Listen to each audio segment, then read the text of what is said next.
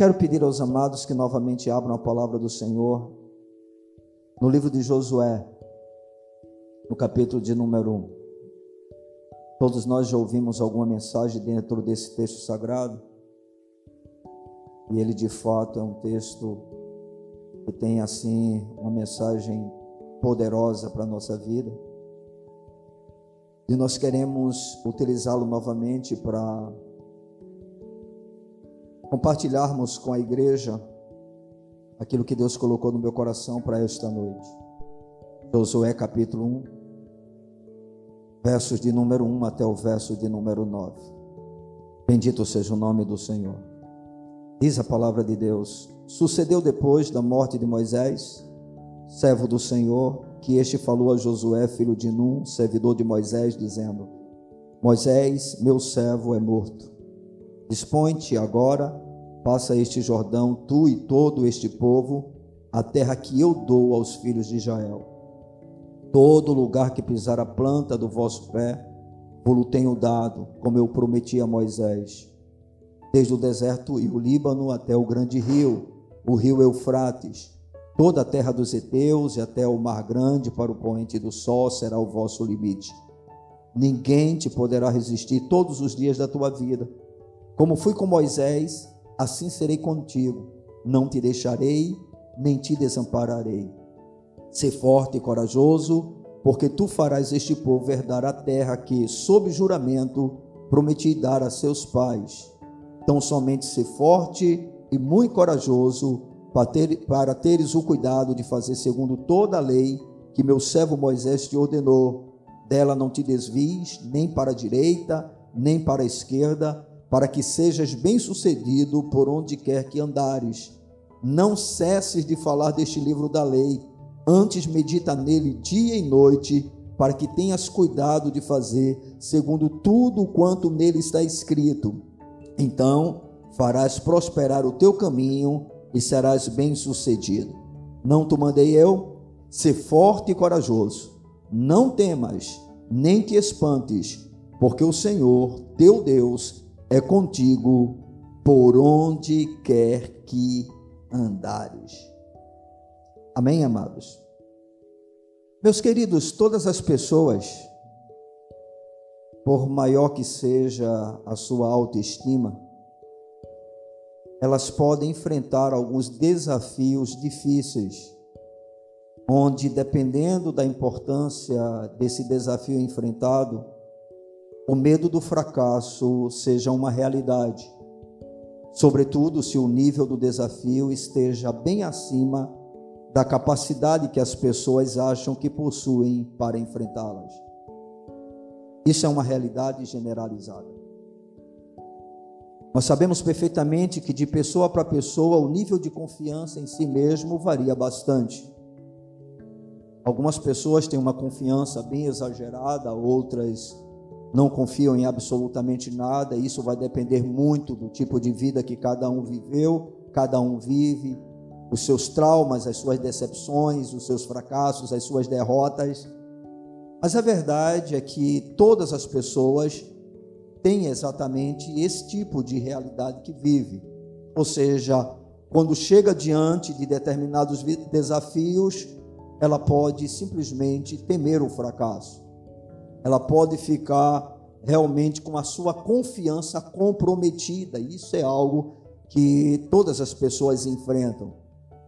Mas uma coisa interessante que a gente precisa perceber é quando se trata da vida cristã, esta verdade, por incrível que pareça, ela se torna ainda mais evidente, tendo em vista que Deus é quem estabelece os desafios para o seu povo, e esses desafios são sempre bem maiores do que a capacidade natural que esse povo tem para enfrentá-los.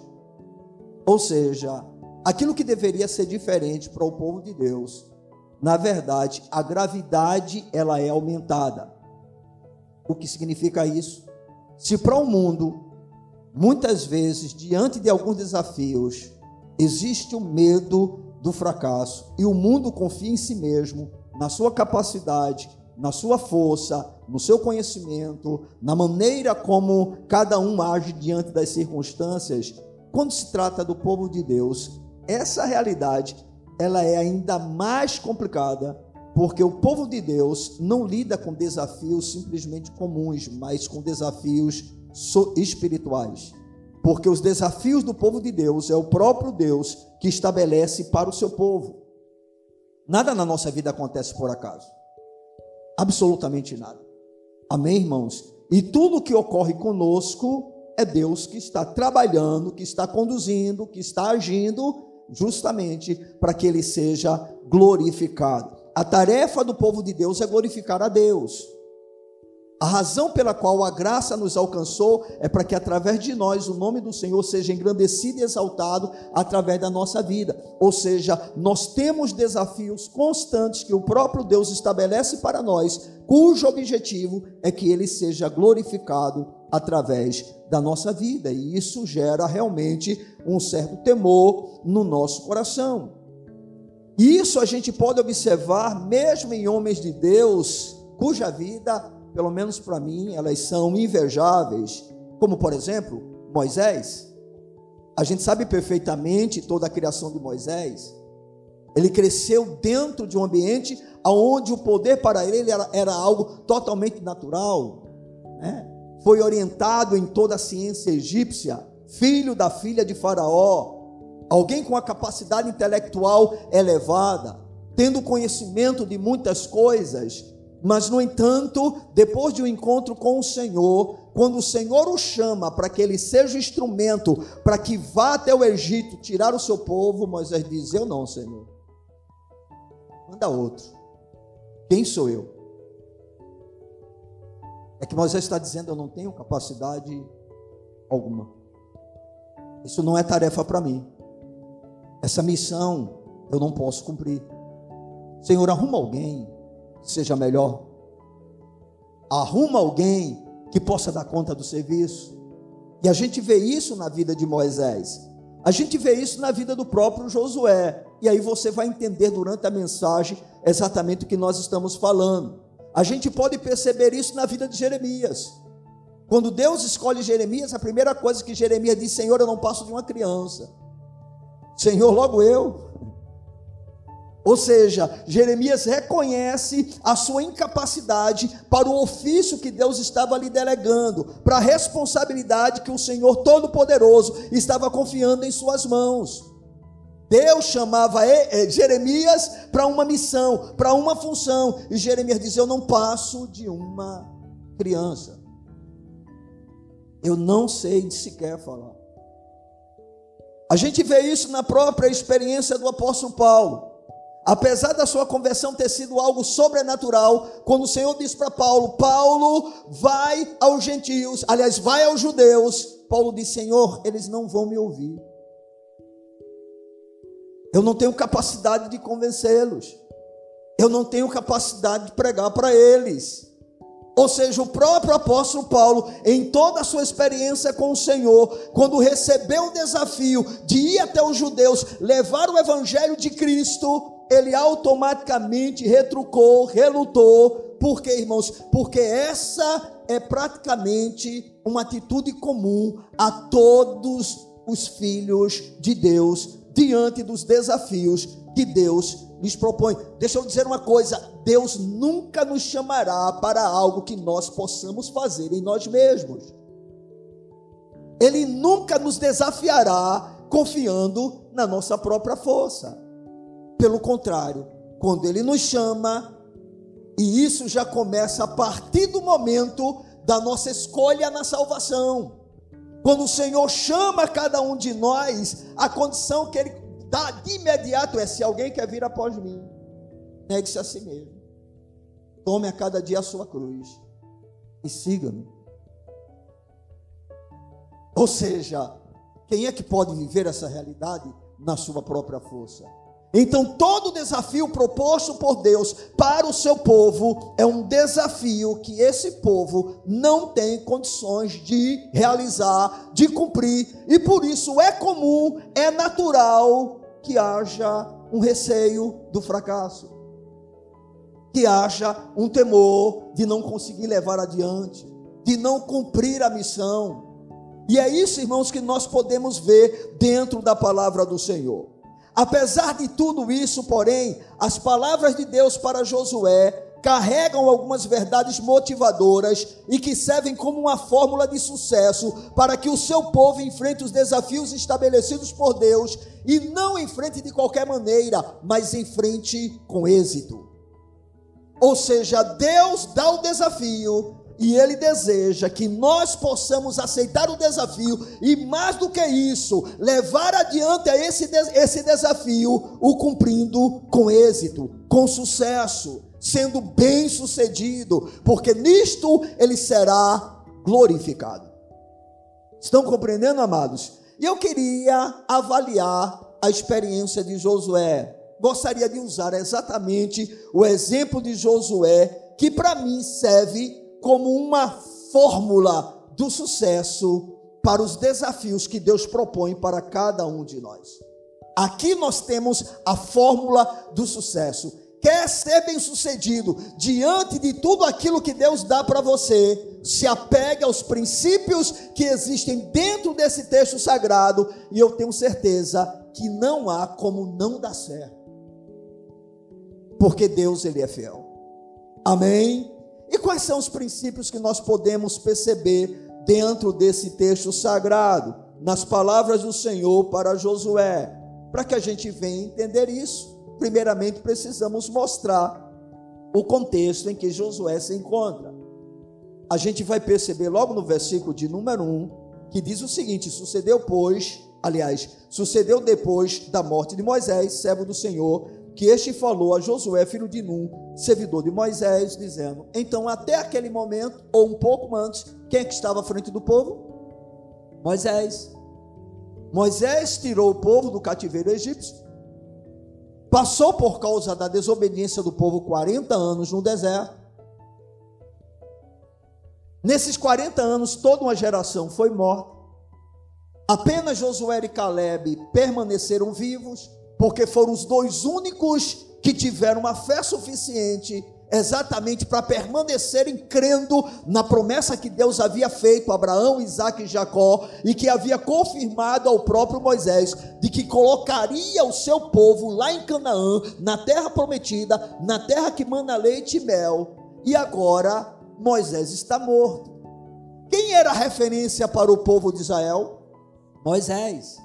Quem era o profeta de Deus para Israel? Moisés. Quem foi o cara que Deus usou poderosamente, com sinais, prodígios e maravilhas, não apenas no Egito, mas durante toda a caminhada no deserto? Moisés. Foi através de Moisés que as dez pragas atingiram o Egito. Foi através de Moisés aonde a água saía da rocha.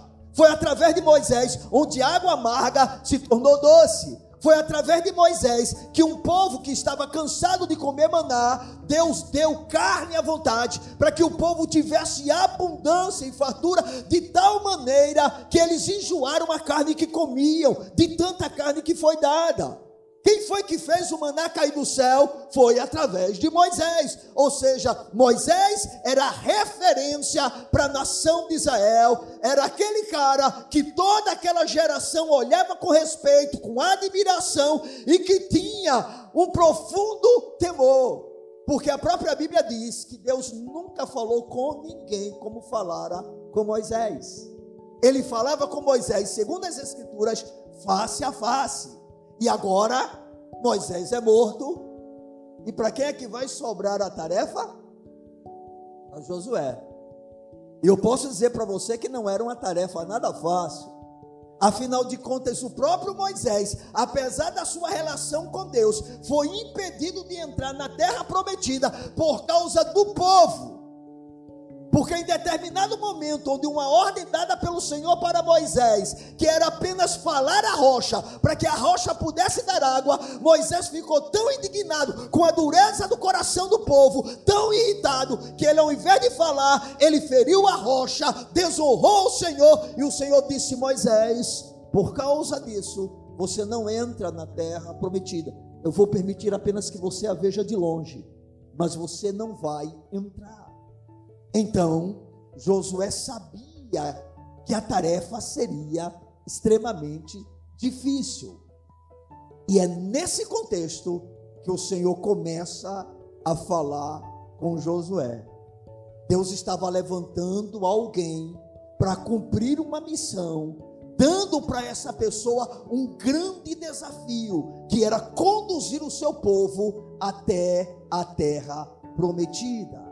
E aí, meus amados, o que é que nós podemos aprender dentro desse texto que pode ser usado por nós como uma fórmula segura para que a gente enfrente todos os desafios que porventura Deus estabeleça para nós, não apenas de qualquer jeito, mas com sucesso. Porque Deus é um Deus que tem sucesso para o seu povo. Amém, amados. E vamos perceber o que nós podemos aprender. A primeira coisa que eu vejo dentro do texto, claro, esse texto tem assim muitas coisas para se falar de maneira diferente, ok, irmãos? Eu quero que você entenda uma coisa: cada texto sagrado tem sempre uma verdade absoluta, mas essa verdade absoluta você pode vê-la de vários aspectos, de várias maneiras, e é por isso que no mesmo texto sagrado você pode ouvir várias mensagens, todas elas verdadeiras, dentro do texto, porém com coisas que nós antes não víamos ou não percebíamos. E a primeira coisa importante que nós podemos ver dentro desse texto, dentro daquilo que eu quero compartilhar com os irmãos agora, é que quando os desafios vêm de Deus, eles sempre são colocados para a pessoa certa. Deus não erra. Eu pergunto para vocês: Deus poderia ter escolhido outro? Sim. Afinal de contas, tínhamos Caleb, que também não negou ao Senhor, né? Quando o povo ou quando os doze espias foram lá na terra de Canaã, e tínhamos homens novos daquela geração que estava surgindo, provavelmente alguns guerreiros, algumas pessoas com certeza capacitadas, mas quem é que Deus escolhe? Josué, que na ocasião já está com a idade bastante avançada porque ele tinha né, uma idade já bem avançada, porque ele passara 40 anos no deserto. Ele aproximadamente estava com 80 anos de idade. Essa era a idade de Josué. E Deus escolhe exatamente Josué para o desafio de introduzir o seu povo na terra prometida. Deus sabe o que faz.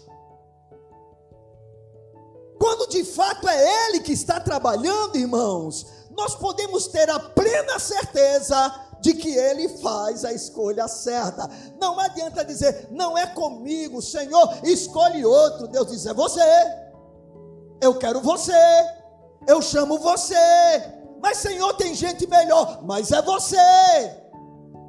Porque é Ele que chama, é Ele que escolhe. E é exatamente isso que ele está fazendo com Josué. Josué era uma pessoa com a capacidade notória, era um grande guerreiro, era um homem de Deus, mas com certeza era um homem como outro qualquer, e Deus poderia perfeitamente ter escolhido uma outra pessoa. Por exemplo, quando Deus escolheu Moisés, por que ele não escolheu Arão? Porque era Moisés que Deus queria usar. Deus é assim, irmãos, e Ele não tem que dar satisfação para ninguém. Amém? Lembram-se da experiência no próprio deserto, que Miriam e Arão ficam meio indignados com Moisés e dizem: Por quê? Deus também fala conosco.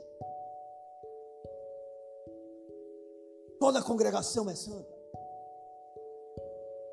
Por que só com Moisés? Aí Deus diz: Vem cá, vocês. Vamos ter uma conversazinha de pé de ouvido. Eu falo com outros através de sonhos. Eu falo com outro através de visões, mas com Moisés eu falo face a face. Ou seja, todos são santos, mas eu escolhi ele. Deus não tem que dar satisfação a ninguém nas suas escolhas, porque ele é Deus. É Ele quem estabelece, é Ele quem remove, é Ele quem exalta, é Ele quem humilha. Ele é Deus. E agora ele está escolhendo Josué e dizendo: Josué, agora a tarefa é tua. Meu servo Moisés é morto, ele fez a parte dele, ele cumpriu a sua missão. chegou até onde eu quis que ele chegasse, mas agora a obra continua. Eu tenho algo a fazer, eu tenho uma promessa a cumprir, e eu quero que você seja o instrumento para que essa promessa se cumpra. Ou seja, Moisés encaminhou o povo no deserto, tu era servidor dele, mas agora eu estou te tomando, não mais para ser servo de Moisés, agora você será diretamente servo meu e eu te usarei. Irmãos, como isso é importante a gente entender. Deus, Ele sempre coloca os desafios para as pessoas certas. Irmãos, um minuto tá bom? Vou pedir um pouquinho da sua paciência, porque sem ventilador não dá.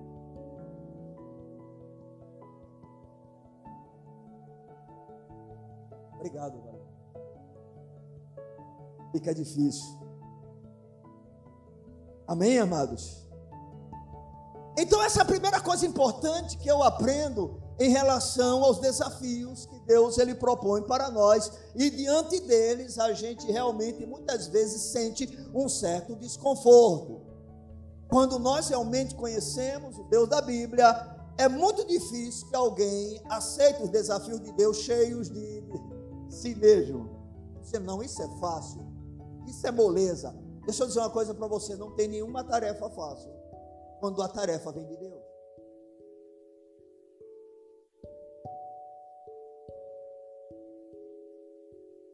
Se alguém diz assim, ah, isso é moleza, é porque não entendeu o que está acontecendo. Porque as tarefas de Deus não são resolvidas pela capacidade do homem. Estão compreendendo?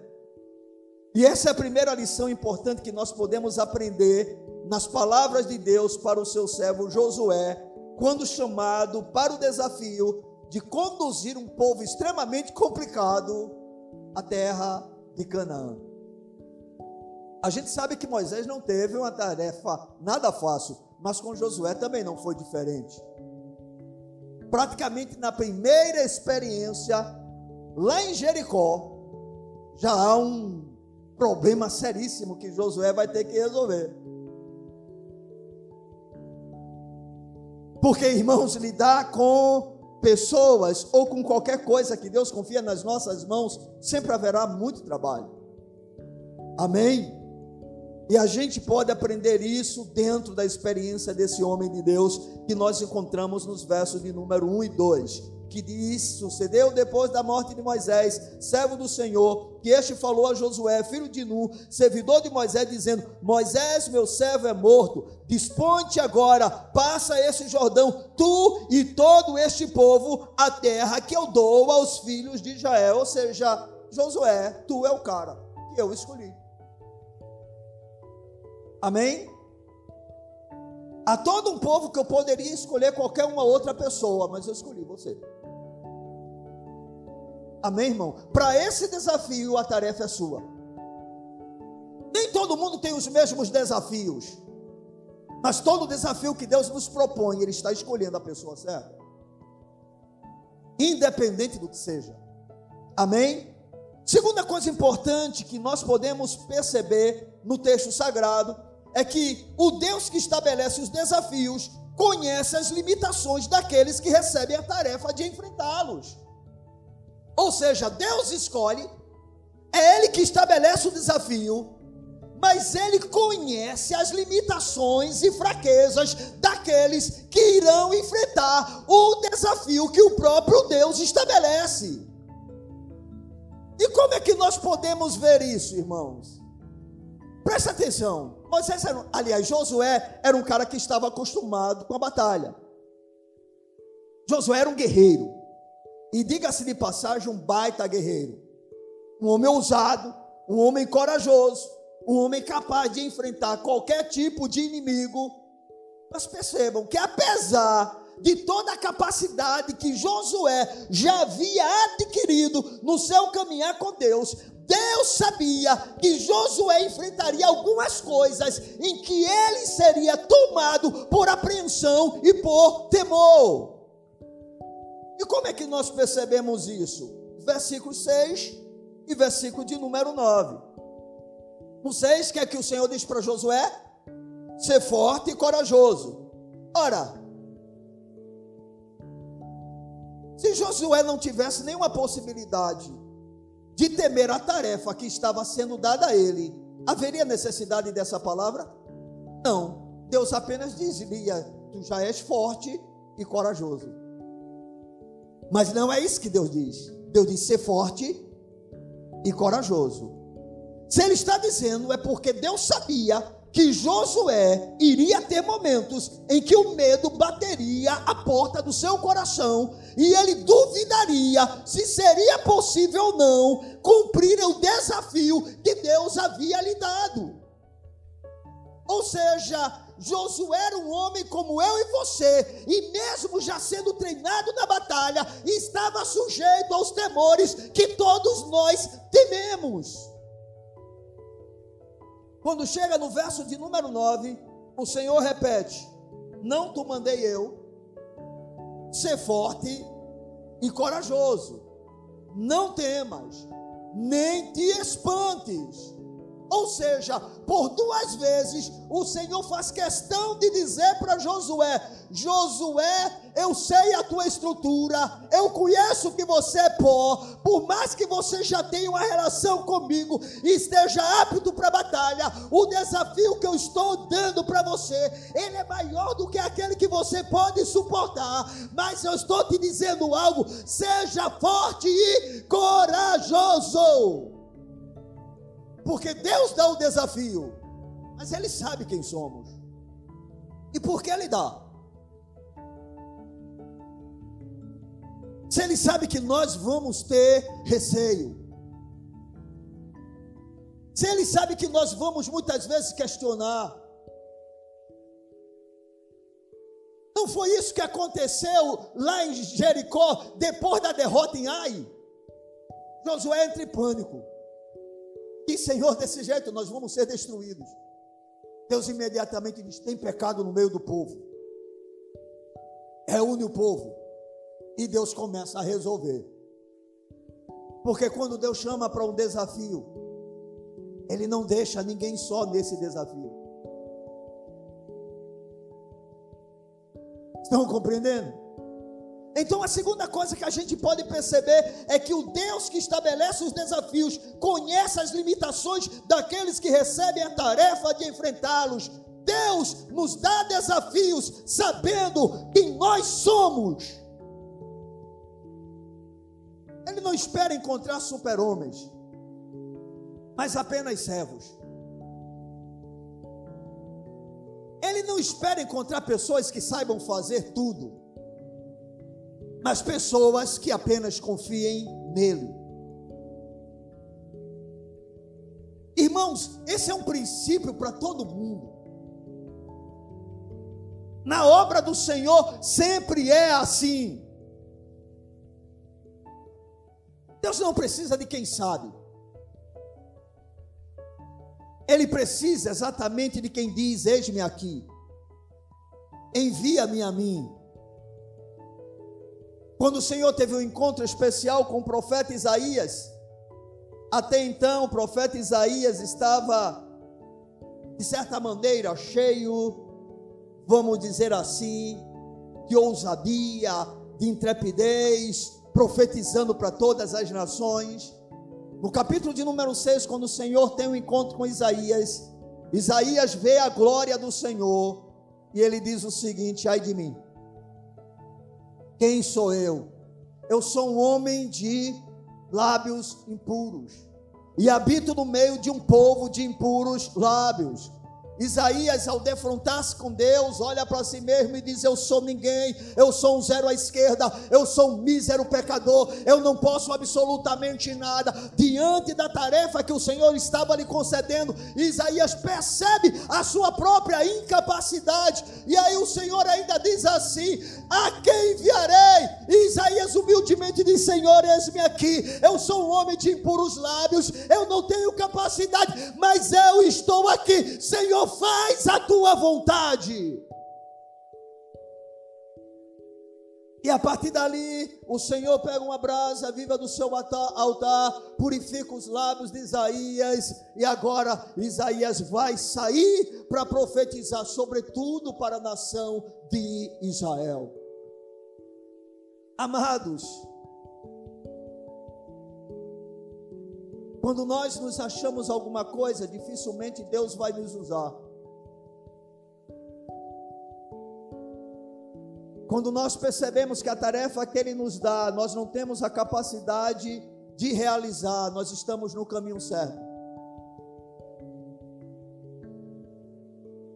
Porque para cumprir os desafios que Deus nos dá, irmãos, sempre haverá lutas, aflições, tribulações, oposições.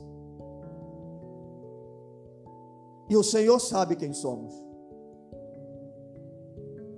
Ele sabe que às vezes ficamos apreensivos, tristes, angustiados. Vem o desejo de desistir, de parar. Eu digo sempre, irmão, que só não pensa em parar quando se começa a trabalhar na obra do Senhor. Quem usa a obra do Senhor como trampolim para a sua própria riqueza.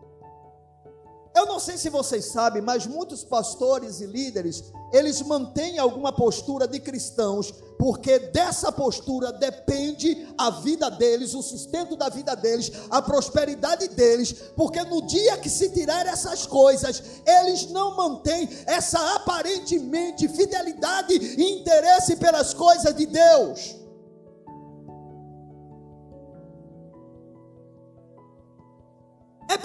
Muita gente ainda se mantém no púlpito. A presença do Senhor já não está mais com ela. Já não há mais uma relação verdadeira com Deus. Toda a sua vida agora caminha de maneira contrária às Escrituras. Prega a palavra, mas não há evidência de que a palavra seja real na vida daquele que prega. Mas por que se mantém aquela aparência? Porque o ministério se transformou em profissão. Nunca permita com que as coisas feitas para Deus sejam uma profissão.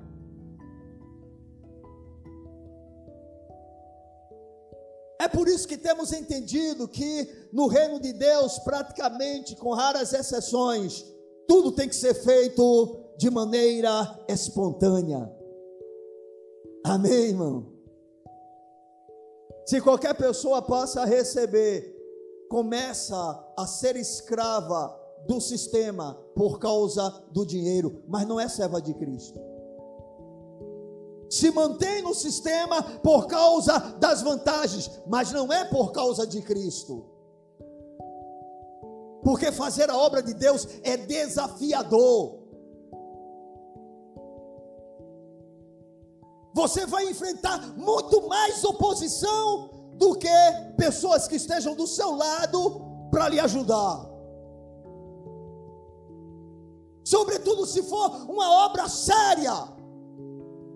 Porque quando uma obra não é séria, ela vive em cima de bajulação, porque todo mundo está atrás de algum interesse pessoal. Em muitos lugares as pessoas servem não por causa de Cristo, mas porque estão almejando alguma posição na própria obra. A fidelidade não é para honrar ao Senhor, mas é para alcançar um objetivo egoísta do seu coração. E quando alguém procede dessa maneira, provavelmente não sabe o que significa o desafio que Deus põe para aquele que aceita fazer a vontade do Senhor, realizar a sua obra, cumprir o seu chamado. E Deus, ele tem o conhecimento que apesar de toda a experiência de Josué, ele iria temer diante de algumas situações. E por isso, por duas vezes, no início dessa conversa, o Senhor disse: "Ser forte e corajoso, não tu mandei eu, Ser forte e corajoso, não temas, nem te espantes. Então a gente percebe exatamente que Deus não apenas dá o desafio, e ele dá aquele que ele sabe que é o desafio certo. Deus nunca chama, nunca escolhe a pessoa errada. A pessoa pode tentar fugir do chamado de Deus, mas o chamado de Deus é sempre o certo. O desafio que Deus propõe é sempre para a pessoa certa. Deus não erra. E Ele conhece as nossas limitações. Louvado seja o seu nome. Todos nós estamos, irmãos, nas mesmas condições, independente do nível espiritual que chegamos. Todos nós somos limitados. Todos nós temos temores. Todos nós enfrentamos lutas e tribulações. E todos nós pensamos muitas vezes que não vamos conseguir. Mas o Senhor é aquele que chama. Amém. E uma coisa muito interessante dentro desse texto que a gente percebe na fala do Senhor com Josué é que a única exigência de Deus para que haja êxito nos desafios dados por Ele é uma vida de obediência à Sua palavra. Ou seja, sabe a única coisa que Deus requer de alguém que Ele chame estabelece para essa pessoa um desafio para ser atingido, para ser vivido, é que essa pessoa obedeça a Sua palavra.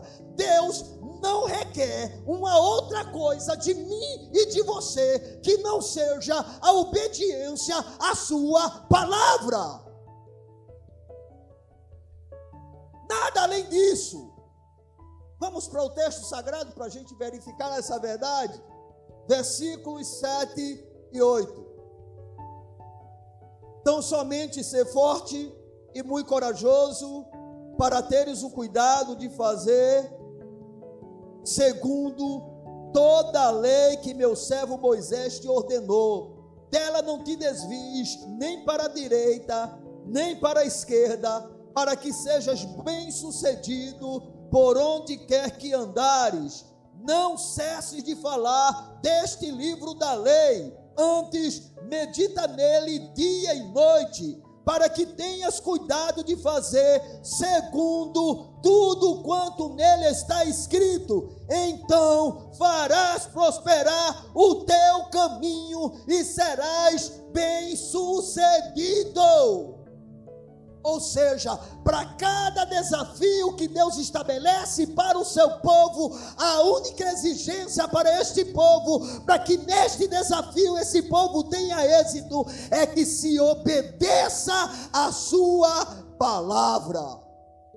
E uma coisa, irmãos, que me chama a atenção dentro desse texto, eu não sei se você já teve essa percepção, é que a maior atitude de coragem daquele que é chamado por Deus para levar adiante um desafio que o próprio Deus lhe concede é exatamente viver a realidade da palavra do Senhor. Se você olhar o texto direitinho, o Senhor até vai dizer: Olha, ninguém vai poder te resistir. Aonde você pisar a planta dos seus pés, eu vou dar por possessão. Mas é interessante porque quando o Senhor diz ser forte e corajoso, Ele vai dizer o seguinte: para teres o cuidado de fazer, segundo toda a lei que meu servo Moisés te ordenou. Sabe o que é que o Senhor está exigindo mais em relação à coragem de Moisés? Não é que, Josué, perdão, irmãos, não é que ele tenha coragem para enfrentar os inimigos, mas é coragem para viver a realidade da palavra. Porque viver a realidade da palavra é um incômodo, inclusive para o próprio povo diz de Deus. Ou seja, o maior desafio dentro dos desafios que Deus nos propõe é: seja fiel. Seja fiel. Seja fiel. É o que Paulo vai dizer para Timóteo. Timóteo, prega a palavra, a tempo e fora de tempo. a tempo e fora de tempo, não importa o que digam, não importa quem se levante, não importa quem te traia, prega a palavra, prega a palavra, prega a palavra. Ninguém é obrigado a gostar dela, mas prega a palavra. Porque é preciso ter coragem para falar a verdade. É preciso ter coragem para não afagar o ego das pessoas. É preciso ter coragem, irmãos, para que as pessoas ouçam o evangelho que as confronta. É por isso que você vai ver muitos ministros da palavra de Deus que receberam o desafio, a missão de serem proclamadores do evangelho do reino, cedendo aos padrões deste mundo. E de onde é que vem a pressão? Da própria igreja. A pressão não vem de fora, a pressão vem dos falsos crentes dos lobos travestidos de ovelhas que querem um evangelho confortável e não os afronte. E aí começa a pressão, pastor. O senhor está sendo muito duro, pastor. O senhor não pode agir dessa maneira. Pastor, o senhor só prega de maneira muito confrontadora. Pastor, o senhor tem que falar mais sobre o amor. O Senhor tem que falar mais sobre a graça. O Senhor tem que falar mais sobre misericórdia. Ah, meu irmão, justiça e juízo são a base do trono de Deus. Amor e justiça estão na mesma balança. A verdade ela é plena. Ela não é manca. Não há apenas uma parte da verdade. A palavra do Senhor diz: prega toda a verdade. É o que Paulo vai dizer à igreja de Éfeso. Eu falei para vocês toda a verdade. Eu não enganei ninguém. Eu não iludi ninguém com falso evangelho. Eu não preguei uma palavra bajuladora. Eu não tentei agradar pessoas. Ele vai dizer isso para Tessalônica. É preciso coragem. Porque quando você proclama a verdade, os aplausos diminuem. As tapinhas nas costas deixam de existir. O semblante de alguns muda. É preciso ter coragem, irmãos. E é por isso que a palavra para Josué, é, olha, seja forte e corajoso, para que você possa guardar tudo aquilo que o meu servo Moisés ordenou. Medita nesse livro da lei dia e noite, para que você possa viver essa palavra, para que você possa estar alinhado com essa palavra, o meu povo vai se levantar contra você, mas fale a palavra, fique do lado da palavra. É preciso coragem, irmãos. E essa é uma das razões que eu glorifico ao Senhor de não ser assalariado pela igreja. Porque a maioria dos pastores que não trabalham de maneira ditadora, porque o ditador tudo é dele. Igrejas onde o líder é um ditador, todo o dinheiro é para ele, é para a conta dele, ele faz o que quer, ele faz o que ele bem gostar do que vai fazer, irmão. Mas existem algumas igrejas que trabalham no nível, vamos dizer assim, de presbitério, onde o pastor ele não tem essa liderança extrema, né? Toda igreja neopentecostal, o líder é o dono da igreja. E é por isso que todo ele é milionário. Não tem um que diga assim, não é um pobrezinho. Todo líder de igreja neopentecostal de destaque é milionário, porque o dinheiro é dele, ele faz o que quer com dinheiro. Mas quando a igreja ela é tipo presbiteriana, então o pastor ele é assalariado. E se ele é assalariado, ele tem que dar a comida que o povo quer. Entendeu? A comida que o povo gosta. A comida que o povo ama.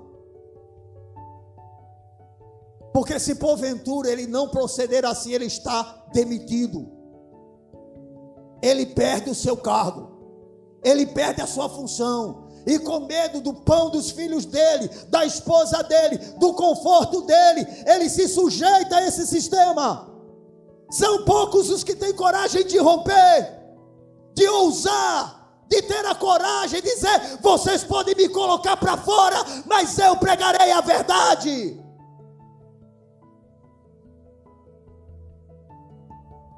É preciso coragem, irmãos. Para ser criticado por outros líderes, por outras denominações, por outros irmãos e às vezes pelos próprios irmãos da igreja. Porque não se ilude, eu conheço o rebanho que pastoreio. Alguém já disse assim, pastor, por que é que alguns não saem? Eu disse, Senhor, ah, irmão, é porque Deus sabe quem eu sou, Ele quer tratar comigo. Sempre haverá Judas. Mas Judas não muda, mudam o comportamento de Cristo. Os traidores, aqueles que vivem uma vida de perfídia, de traição. Eles sempre vão existir, irmãos. Aqueles que caluniam, que não dão sequer ao líder a possibilidade de defesa. Algo assustador. Recentemente eu fui procurado por um irmão, ele está aqui no meio, ligou para mim, pastor. Eu tenho uma notícia para dar para o senhor. Eu disse que é, irmão. Para o pastor só chega normalmente notícia boa, né? Ele disse: É porque eu fiquei sabendo que um membro aí da congregação disse que quando o Senhor excluiu o Ricardo da igreja, o Senhor o humilhou. E aí procuraram esse irmão e perguntar, perguntaram para ele: Foi verdade que o pastor fez isso? Talvez doido para ouvir, sim, foi. O irmão disse: Negativo, eu estava lá e não foi nada disso que foi feito. Porque, inclusive, eu não excluí ninguém. Eu anunciei que o irmão estava fora. E expliquei qual deveria ser o comportamento da igreja diante de alguém que, dizendo-se cristão, permanece deliberadamente na prática do pecado, porque a situação continua a mesma. Isso não é humilhar ninguém. Eu falei nisso em amor. Nós usamos todo o procedimento bíblico para restaurar o irmão, mas eu não vou abrir mão da verdade. Ah, mas ele tem talento, mas é um jovem. Pode ser quem for. Não faço acepção de pessoas não tem preferido nessa obra. Todos são discípulos de Cristo e devem ser tratados como tais. E aí o irmão falou comigo e eu disse que calúnia, porque isso é uma calúnia, irmãos. E aí imediatamente eu procurei a pessoa que disse para o irmão isso. E aí a pessoa disse: "Bem, foi fulano, mas ela não disse assim". Eu acho que ela disse que ficou, se sentiu constrangida. Veja a diferença, constrange, uma pessoa se sentir constrangida, que eu não sei qual a razão. Porque, pelo amor de Deus, o que é que eu fiz?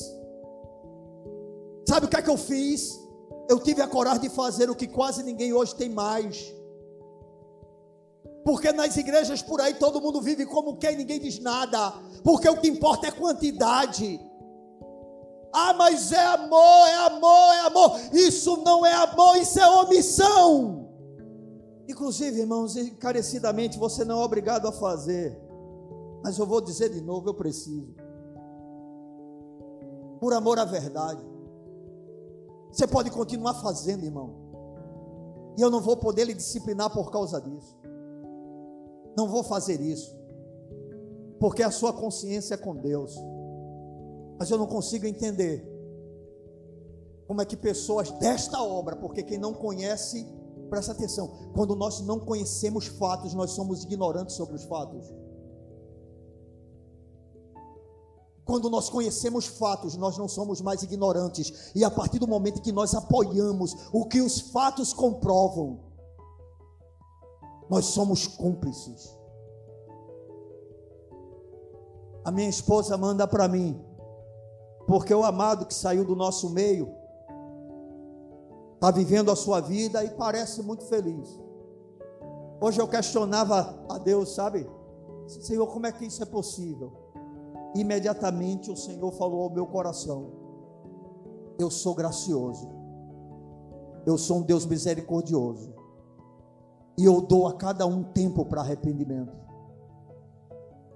Porque se eu tivesse no lugar de Deus, quando o cara fizesse um negócio desse comigo, imediatamente eu repreendia, eu disciplinava severamente para ele cair em si e se voltar. Mas Deus é tão incrível que o cara fica brincando com Deus, dizendo que é algo de Deus, chamando de algo que Deus deu, e eu fico assim no meu coração, Deus, ainda bem que eu não sou Deus. Porque como é possível profanar o nome do Senhor dessa maneira? E aí tudo bem, ele está na cegueira dele ele está na rebeldia dele. E ele continua chamando que isso é algo de Deus. Dizendo que é de Deus. Mas Joel, por favor, Joel. Um membro da igreja que conhece os fatos, vai lá e curte.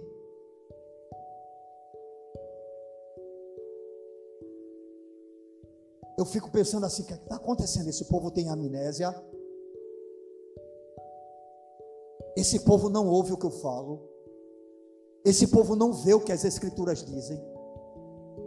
O que é que está acontecendo com esse povo? Porque se regozijar e curtir algo que Deus abomina, Ricardo. Como é que alguém está vivendo deliberadamente em fornicação, em um relacionamento que Deus não aprova? E alguém que tem o conhecimento dos fatos, que sabe o procedimento, porque essa igreja agiu em todo o tempo dentro das Escrituras. O tratamento foi tratamento VIP de crente,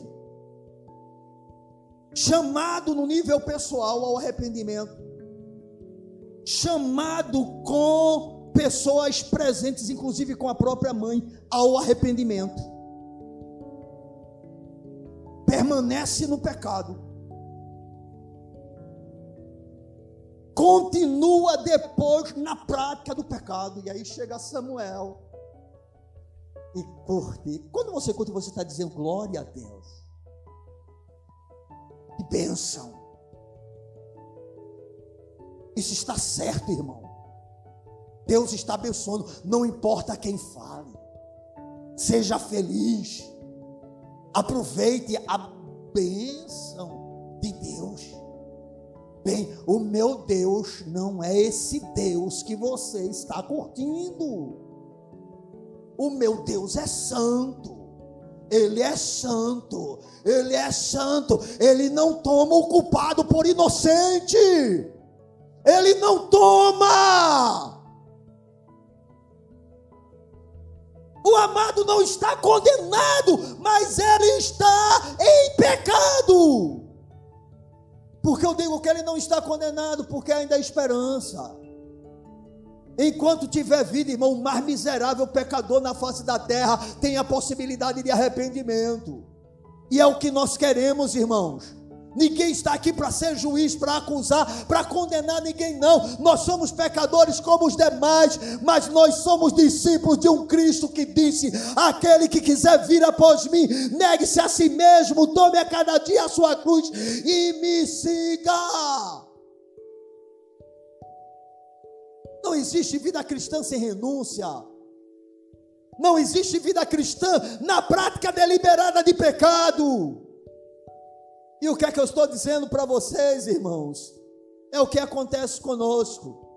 Nós sofremos, nós somos caluniados, mentem contra nós, Eu fico imaginando, já pensou se isso fosse uma coisa isolada? Eu estava ferrado. Porque, irmão, aqui para nós, se eu tivesse humilhado alguém, eu teria que me arrepender. Eu abriria espaço para um processo contra mim. Ninguém aqui é humilhado.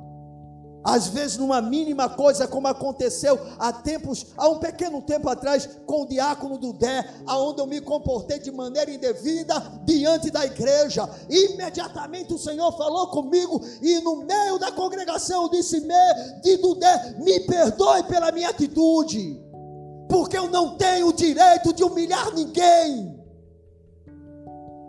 porque não sou melhor do que ninguém, sou servo. Agora, como um servo, posso errar.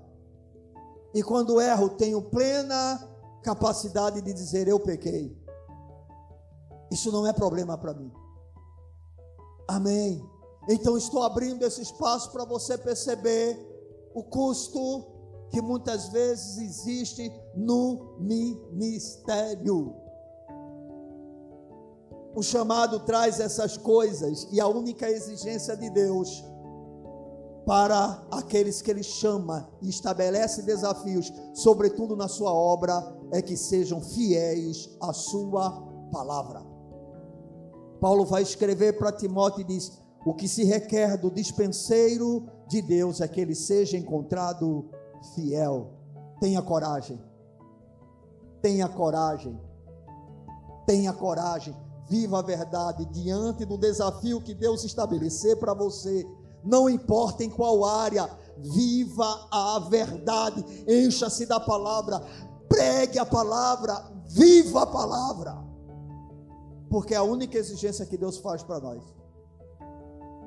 E aqui para nós é a coisa que a gente mais precisa ter coragem. Porque se levanta o diabo a começar dentro da própria congregação ou no meio do povo de Deus. Não se preocupe com isso. Você pode até chorar, mas não se preocupe. Apenas viva a verdade. Amém? E aí, amados, tem ainda mais uma lição que eu aprendo com essa experiência de Josué, com as palavras de Deus para ele diante do desafio que Josué recebeu de conduzir o povo de Deus para a terra prometida. Mas apenas para você guardar um pouco mais essa palavra no seu coração. Primeira coisa importante, quando os desafios vêm de Deus, eles sempre são colocados para a pessoa certa. Se Deus lhe chama para alguma coisa, se Deus lhe confia alguma coisa, se Deus estabelece para você algum desafio, não olhe para as dificuldades, olhe para quem lhe chama. Amém? Porque quem lhe chama conhece os seus temores. Mas foi ele que lhe chamou. Hã? Eu não sei falar direito, tá bom, mas o Senhor chamou. Ah, eu não sou muito eloquente, mas o Senhor chamou. Eu não tenho boa aparência, mas o Senhor chamou. Eu não tenho posse, mas o Senhor chamou. Se é Ele que chama, Ele sabe os limites que nós temos. Ou você acha que eu e você fomos escolhidos porque Deus viu no meio da multidão pessoas maravilhosas, fantásticas, incríveis, perfeitas, fabulosas, fortes como a rocha? Não, irmão, só é uma rocha.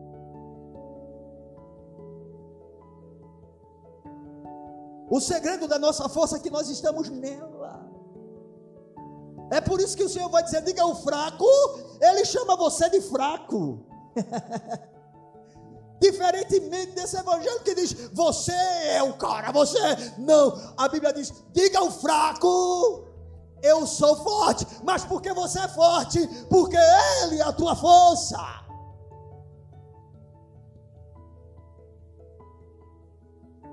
Amém, irmão? Você olha para você mesmo quando você conhece o desafio de Deus para a sua vida e você diz: Senhor, eu ele olha para um lado, olha para o outro, sim, tem alguém mais que eu esteja chamando, é você.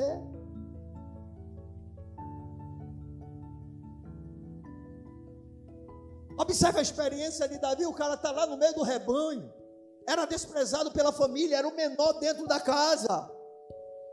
E Deus disse: Olha, Samuel, vai lá em Belém, na casa né, de Jessé, e tu vai ungir o rei. Quando Samuel chegou lá, primeiro que apareceu foi o capaz, o mais forte, o mais bonito. Samuel chega e encheu os olhos. Esse é o rei. Senhor disse: Eu não vejo como vê os homens. Os homens veem o exterior.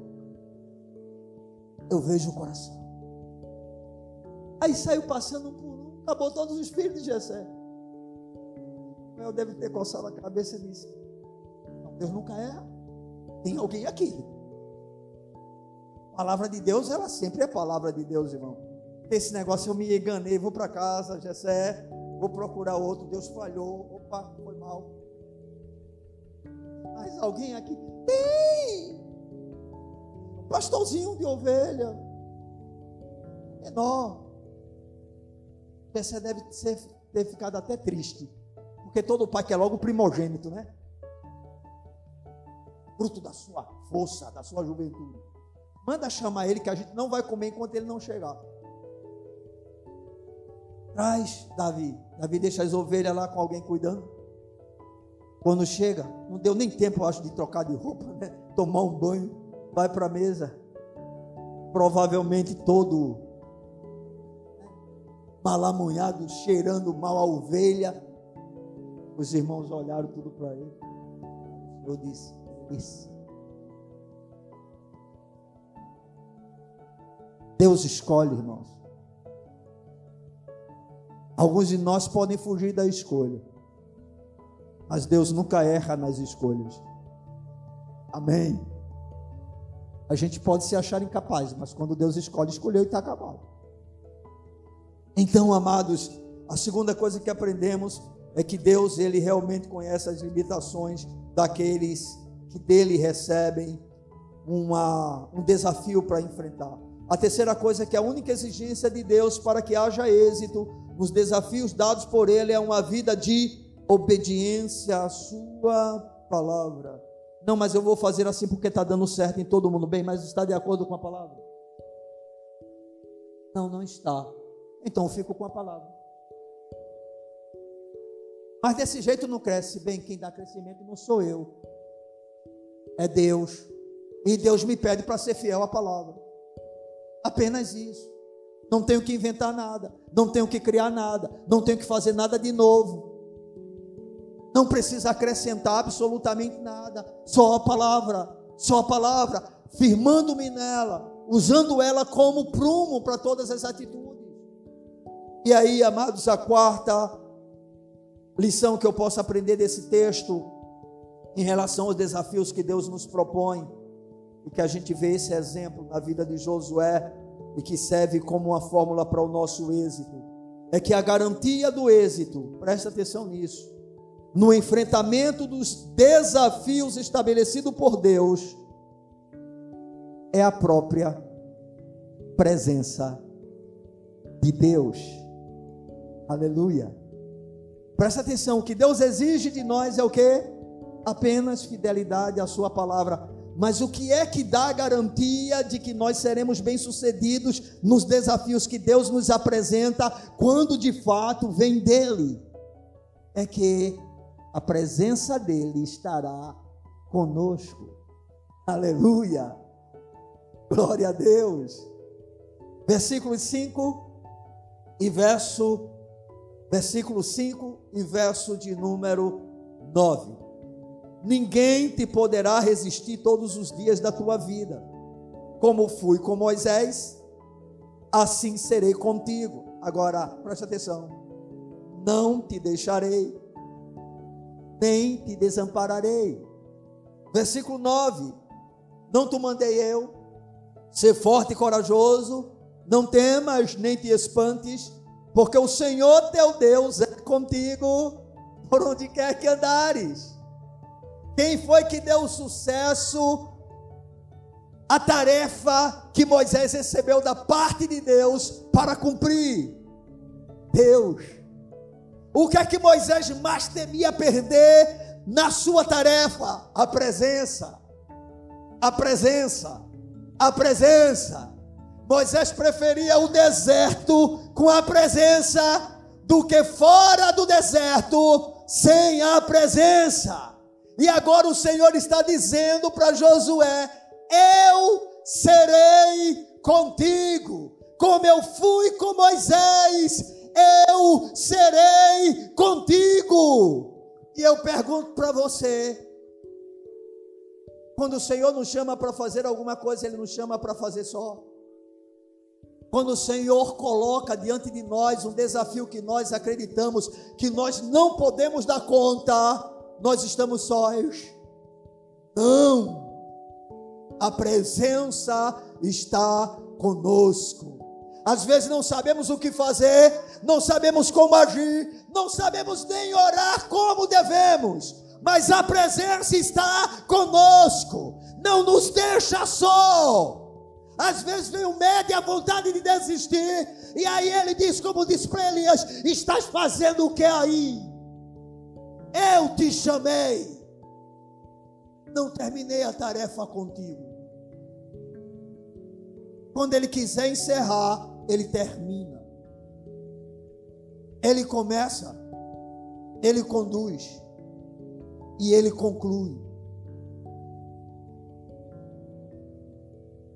A presença de Deus é a segurança de que nós estaremos vivendo os desafios que Ele estabelece para nós de maneira bem-sucedida. Não precisamos fracassar em nenhum desafio que Deus propõe para nós, por maior que seja o desafio, podemos olhar para ele e dizer: não tenho chance, mas aí vem Deus e diz: eu sou maior do que o desafio, eu que te chamei, eu que te escolhi, eu sou maior e eu estou contigo. E eu volto a insistir: quem está com Deus tem sempre a maioria consigo. Irmão, se estivermos agradando a Ele, não importa se os outros estejam desconfortáveis. Não importa. A minha única consciência que eu quero ter é saber que eu estou apenas agradando a Deus.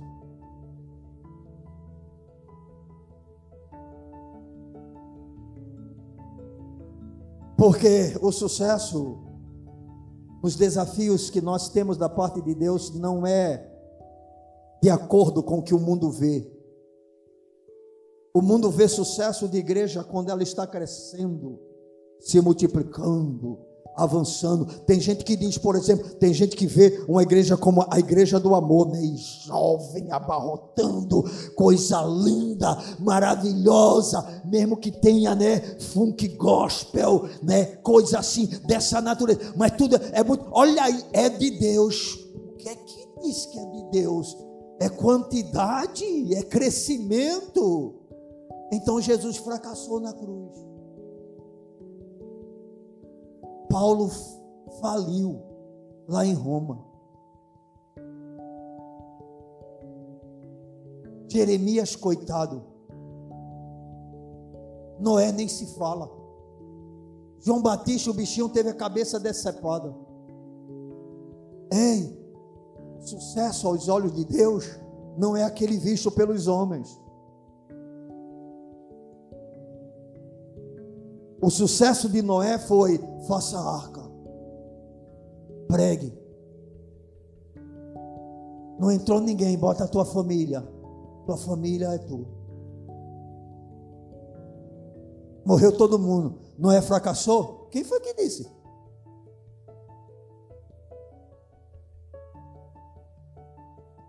O Senhor está dizendo: faça a minha vontade.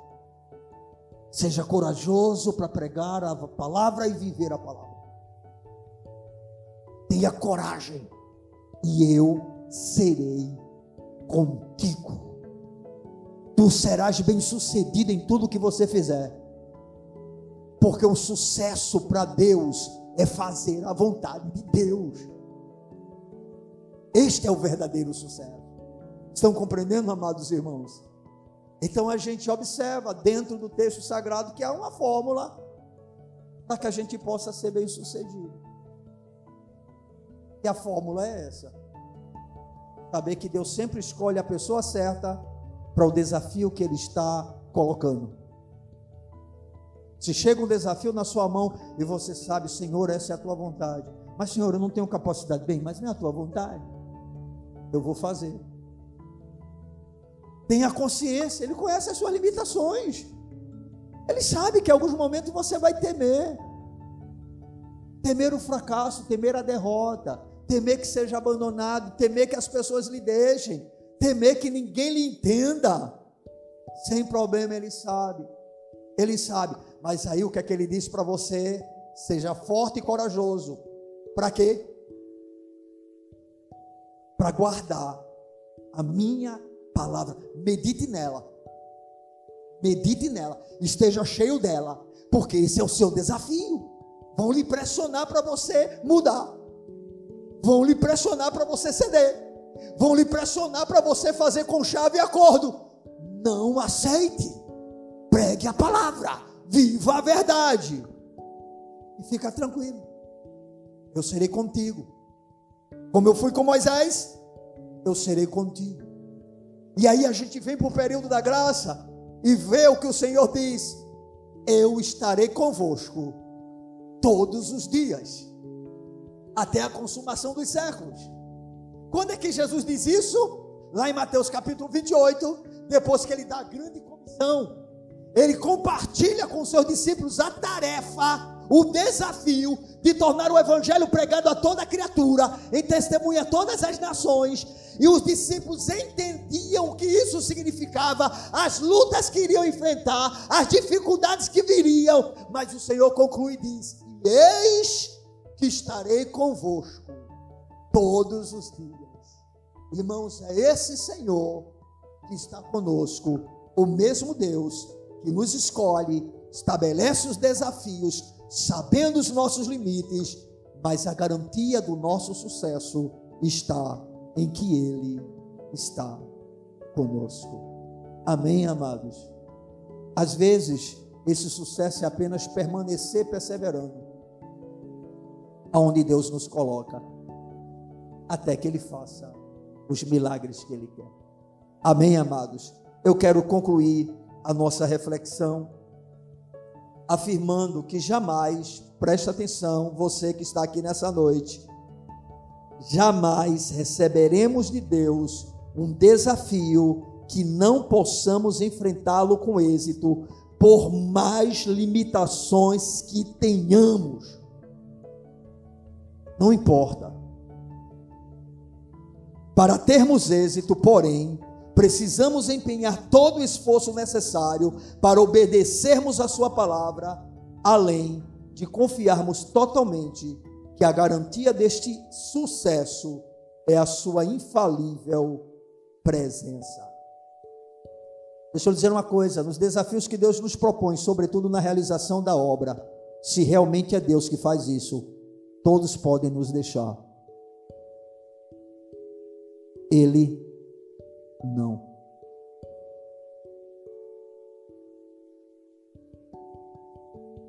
A nossa recompensa no céu não será pela quantidade de pessoas que nós levamos a Cristo.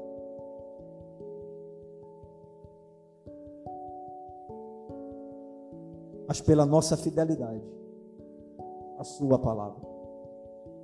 Amém, irmãos? É isso que faz a diferença. E nós precisamos compreender isso. Amém? Fica de pé na presença desse Deus maravilhoso.